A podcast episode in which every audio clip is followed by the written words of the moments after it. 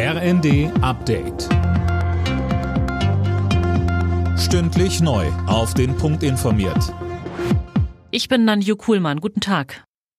Kanzler Scholz hat das Vorgehen der Ampel bei den umstrittenen Agrarkürzungen verteidigt. Man habe sich die Argumente der Landwirte zu Herzen genommen und einen guten Kompromiss gefunden, so Scholz in einer Videobotschaft.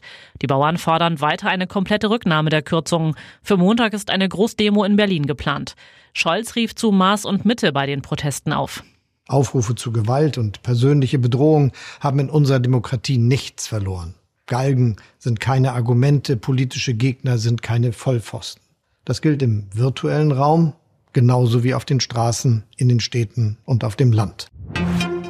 Nach dem Treffen von AfD-Politikern mit Neonazis wird auch wieder verstärkt über ein mögliches Verbot der AfD diskutiert. Schleswig-Holsteins Ministerpräsident Günther hat sich in der Welt am Sonntag für ein Verbotsverfahren ausgesprochen. CDU-Bundeschef Merz zeigt sich dagegen skeptisch.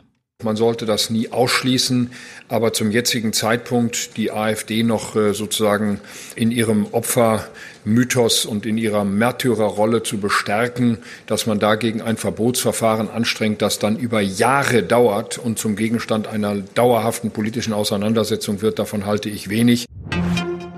Die USA haben nach eigenen Angaben vergangene Nacht erneut Stellungen der islamistischen Houthi-Rebellen im Jemen bombardiert. Hintergrund sind die verstärkten Angriffe der Houthis auf Handelsschiffe im Roten Meer. Die EU plant deshalb offenbar eine Sicherungsmission in der Region.